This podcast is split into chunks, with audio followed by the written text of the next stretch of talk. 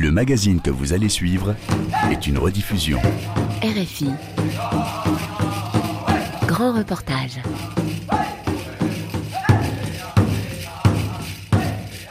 Le chômage, le manque de logement, les maladies chroniques, c'est le quotidien des Premières Nations du Québec, dont près de la moitié vivent dans des réserves surpeuplées imposées par le gouvernement du Canada au 19e siècle.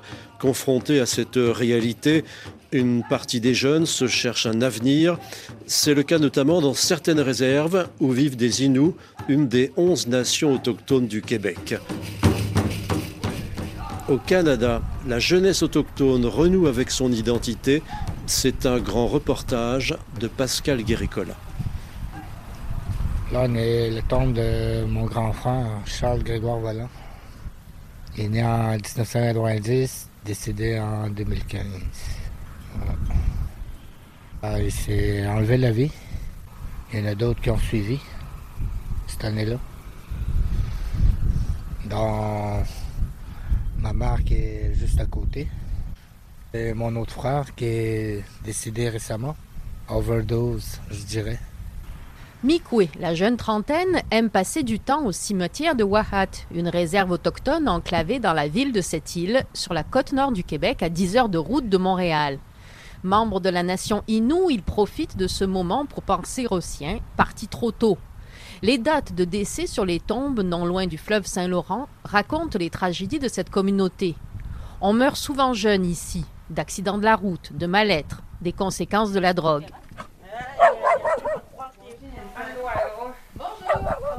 À 37 ans, Jade, mère de cinq enfants et grand-mère de deux petites filles, a vécu un mois difficile récemment. Deux de ses proches sont morts brusquement. Je sais pas, ils disent c'est un accident, mais moi non. Puis euh, j'ai eu le, mon ex-beau-frère qui est décédé, lui aussi. Je peux pas, je peux pas dire pourquoi, mais il est décédé. Puis il y a beaucoup de, de suicides ou bien d'overdose ou de la drogue, de l'alcool. Je peux trouver ça au coin de la rue, c'est comme de rien. Je peux trouver de la coke, je peux trouver de la du speed, je peux trouver de la, de la bière, je peux trouver du fort, je peux trouver... De... C'est tellement facile ici. Ils viennent te le porter chez vous à n'importe quelle heure. hein.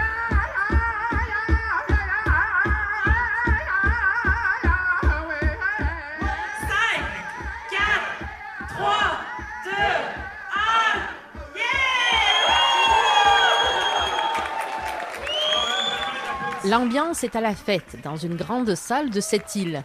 Ce jour-là, les élèves des nations Innu et Naskapi de la région reçoivent leur diplôme de fin d'études secondaires. Les chefs de communauté situés à 8 heures de train parfois se sont déplacés pour cet événement marquant. Car les statistiques montrent que les jeunes qui terminent cette étape importante restent encore une minorité. Mais les choses changent. Des dirigeants de collège comme Julie Basile à Equanichit mettent tout en œuvre pour aider leurs élèves. Les jeunes se recherchent beaucoup qui sont, la perte des langues, la précarité de nos cultures, la technologie, tout ça chez nos jeunes, ça doit être vraiment difficile pour eux. C'est notre travail d'aider ces jeunes-là. Ils veulent faire des petits séjours dans le territoire pour justement essayer de revivre les moments que leurs ancêtres avaient vécus. Bien installé sous les étoiles, Joe Volant Lafontaine, 25 ans, contemple le feu d'artifice au loin. À 9 ans, il fume son premier joint pour se sentir grand, puis il boit des bières avec ses amis. À la fin de l'adolescence, Joe décide pourtant de prendre une autre voie que celle de la drogue et de l'alcool à laquelle il semblait condamné. On dirait que la forêt m'appelle. là. je me sens à ma place là-bas. Puis je me sens plus vivant, puis je me sens plus moi-même, on pourrait dire. Avec l'aide d'aînés de la communauté, Joe a repris les chemins empruntés par ses ancêtres. L'hiver jusqu'aux années 50, les Inuits vivaient en petits groupes pour poser des pièges et chasser au cœur de la forêt, à des centaines de kilomètres du fleuve.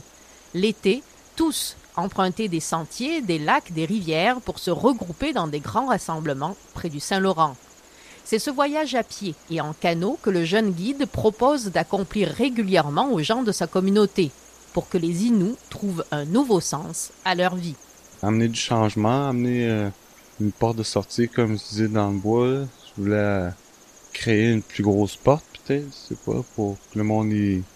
s'il se sentait comme moi, ben, ils pouvaient me suivre là-bas, puis peut-être qu'ils vont se sentir mieux. Il y en a quelques-uns, d'après moi, que ça a fait beaucoup d'effets. Hein? On marche, puis euh, aussi on fait du canot, puis euh, on porte notre canot sur notre dos pour faire des portages avec les sacs. Sinon, on pêche aussi. Puis... Il y a le chemin qui est marqué par terre. euh, tellement beaucoup de monde y ont marché que c'est vraiment évident le chemin. C'est comme si tes pieds avançaient tout seul.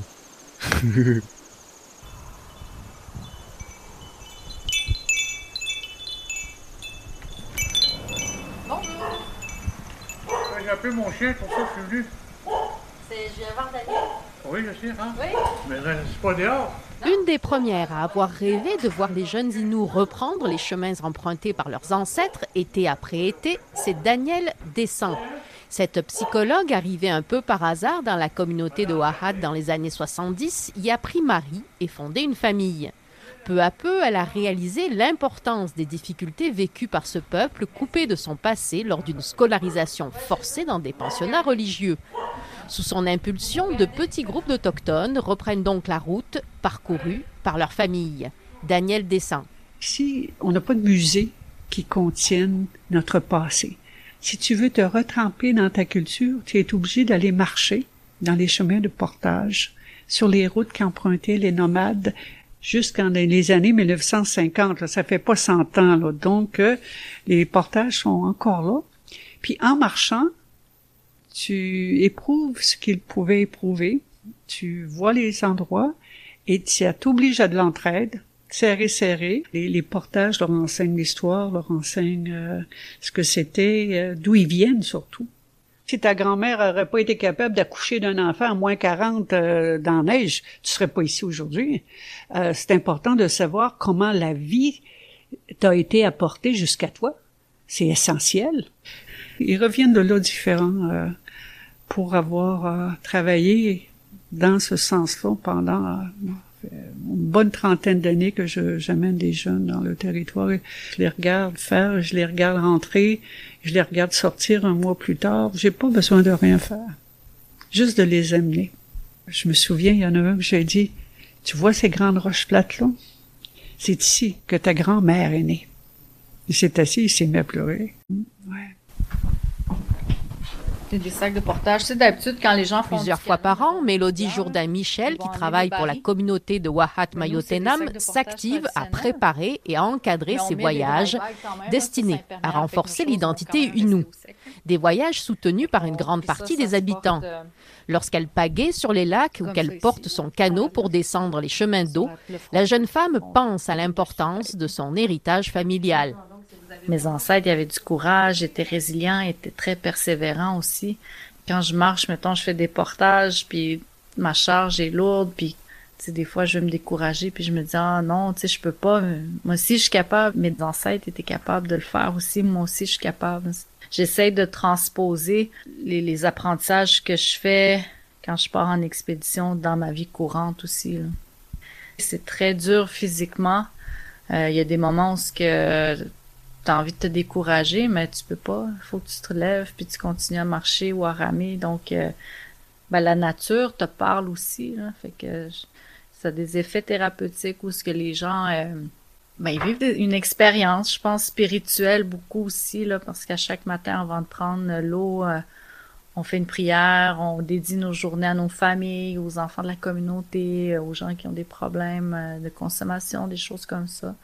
Il y a une participante que, ça a été une expérience euh, très valorisante, puis elle a décidé, bon, je vais l'étudier en anthropologie, j'ai le goût d'en apprendre plus sur ma culture, puis euh, il y en a d'autres que ça a été vraiment thérapeutique aussi dans leur cheminement de vie. euh, c'est comme un pèlerinage, en fait. Il y en a qui font Compostelle. Ben, nous, c'est ça, notre pèlerinage. Fille d'un chasseur familier avec la forêt, Mélodie Jourdain-Michel a pourtant longtemps nié son appartenance inoue, trop souvent associée à des stéréotypes comme l'alcoolisme ou la paresse. Je suis déménagée à Québec euh, avec juste des allochtones, puis de quand on parlait des, autochtones dans ma classe, c'était comme tout le temps péjoratif, puis il n'y a, pas de quoi être fier, c'est ça que je me disais, mais j'ai longtemps eu honte d'être autochtone, puis euh, mais ça c'est vraiment comme je peux pas avoir honte de mon identité là.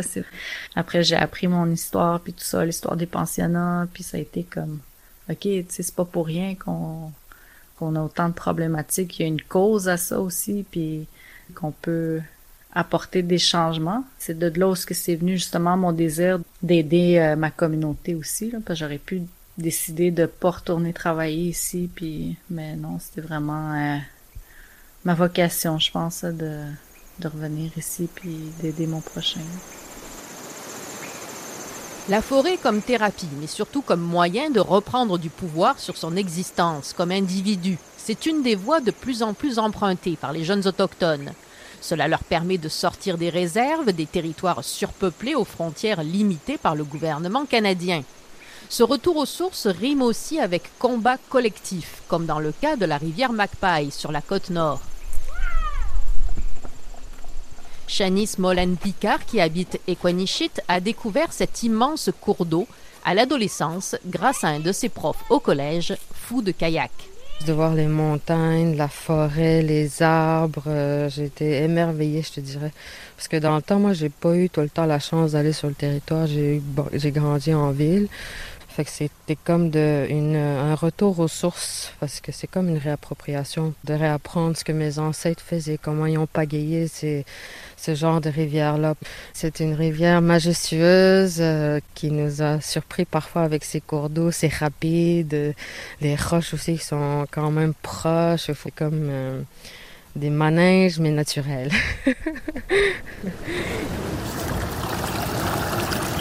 Les rapides de la Magpie pourraient peut-être un jour faire tourner des turbines électriques, comme sur une des rivières voisines, la Romaine.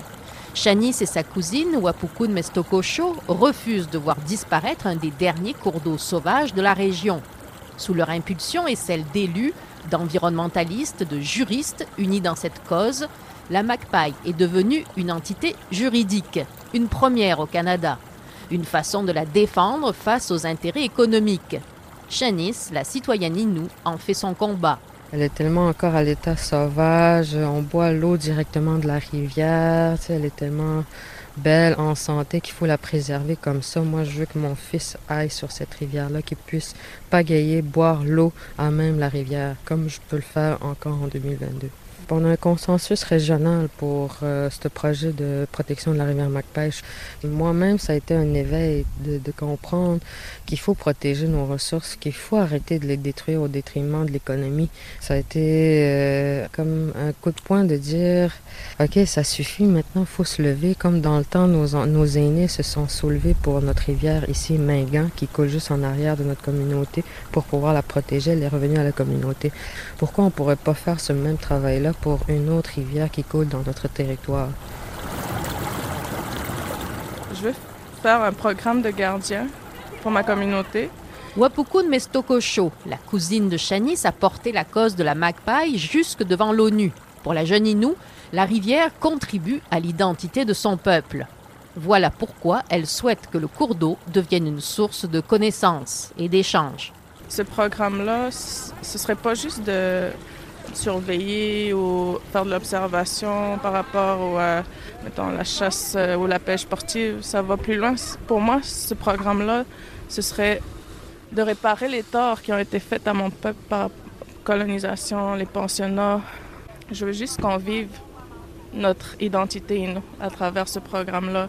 Je veux que ce soit intergénérationnel parce qu'il y, en a des aînés ou des adultes qui ont perdu notre culture, notre langue, puis ils ont besoin aussi, eux, de cette guérison, de cette connaissance. Ce qui nous lie, c'est le territoire, c'est la terre, c'est l'eau. C'est notre relation à la terre qui a été coupée, brisée par les gouvernements. Puis moi, c'est ce que je recherche, c'est ce que je veux retrouver à travers le programme de gardien, à travers l'occupation du territoire. Puis à travers ce programme-là, je veux que la guérison se fasse, je veux qu'on apprenne, qu'on transmette nos savoirs euh, liés à notre culture, notre langue, la médecine traditionnelle. Euh.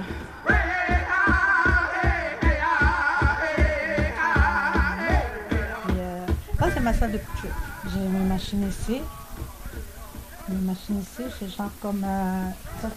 À Mayotenam, tout le monde connaît la maison d'Élise Volant. Cette couturière, mère et grand-mère plusieurs fois, aime prendre sous son aile celles et ceux qui n'ont pas d'autre endroit pour se confier. Un jour, cette catholique de naissance a découvert la spiritualité autochtone, plus proche des Premières Nations. J'ai fait une marche pour les générations futures. S'il y a personne qui défend les droits de nos jeunes, ben, tu sais, ils vont tout le temps détruire au vendre, vendre le territoire. C'est là que ma spiritualité, tu sais, puis la, la tra- la tradition est venue me chercher. Des fois, je m'en vais sur ma table de cérémonie, puis là, je vais faire ma purification personnelle, puis là, je vais penser à les gens qui m'ont demandé de- des prières ou des pensées pour eux autres. Il y a plusieurs années, Élise coud une régalia à sa fille Laura qui se passionne pour la danse. Ornée de clochettes, de plumes et de perles, l'habit de cérémonie favorise la guérison dans les powwows, ces grands rassemblements où les Premières Nations renouent avec leur culture. À 17 ans, mère d'une petite fille de presque un an, Laura danse plus que jamais. Je ressens quelque chose quand je danse. Parce que je danse avec mon cœur, je prends les prières des autres, puis je prie pour eux. Parce que c'est comme spirituel, c'est une danse de guérison. Puis je veux transmettre la danse à ma fille parce que c'est beau. Elle a six mois. Ensemble, mère et fille s'impliquent dans la danse de la guérison. Élise organise des cours pour les jeunes filles. L'occasion pour elles de se rapprocher de leur identité inoue, loin de l'alcool et de la drogue. Élise Vola. Quand tu as un régalia, il faut que tu fasses attention. Il faut pas que tu consommes. Il faut pas que tu bois. Tu es une danseuse, tu es une guérisseuse. Admettons que tu sais, euh, un médecin, il consomme. Il pourra pas travailler à 100% pour guérir son patient. Ben, c'est la même chose pour les jingles. Il faut qu'on fasse un effet de domino. Tu sais, toi t'es bien, la jeune fille qui te regarde, ben, va faire ça. Puis l'autre jeune fille, tac. C'est avec ton cœur que tu vas danser, que le bien se fasse dans, la, dans ta communauté, peu importe, ou dans la communauté de l'autre. Ici, dans la région de Duplessis. Plusieurs jeunes autochtones choisissent aussi l'implication politique pour faire bouger les choses. C'est le cas de Wapukun qui représentait un parti lors des dernières élections. Elle a voulu ainsi attirer l'attention sur la rivière sauvage dont elle défend les droits. Une bataille d'envergure à ses yeux. Oui, l'eau, elle coule de la Magpie, mais elle se déverse dans le fleuve, dans la mer, puis cette eau-là voyage partout dans le monde. Ce que je fais là, c'est, oui, c'est local, mais je veux dire, je, je le fais pour les futures générations qui sont pas encore nées. C'est mondial, c'est planétaire. Je vois loin puis grand. Je le fais aussi pour, pour les autres peuples autochtones qui n'ont pas cette chance que ailleurs dans le monde, les défendeurs du territoire se font tuer. Je vais avoir la chair de Paul, yes! Sinon, on C'est le fun, c'est le fun, ça j'adore, j'adore. Défense du territoire, retour sur les terres ancestrales, mise en valeur de la spiritualité autochtone, autant de voies empruntées par les jeunes des Premières Nations pour changer leur communauté, pour se bâtir un nouvel avenir. Pour plusieurs, ce combat pour l'identité passe aussi par la culture et notamment la musique. Témoignage de Kanen, une jeune artiste de 23 ans de plus en plus connue. Ce soir-là, elle présente son spectacle chez elle, à Mayotenam, au Festival de musique autochtone Innu. J'ai perdu ma langue, tout ça avec le temps, fait que là, j'essaie de la réapprendre avec euh, l'art, donc euh, la poésie, la musique, et euh, ce, ce que je la réapprends avec euh, grâce aux instituts euh, linguistiques de ma communauté, puis aussi euh, avec ma mère. Fait que c'est des beaux moments, puis euh, je pense qu'on est, est très heureuse, puis qu'on le fait ensemble. C'est ça qui est magnifique aussi. Au Canada, la jeunesse autochtone renoue avec son identité. Un grand reportage de Pascal Guéricola, réalisation Pauline Leduc.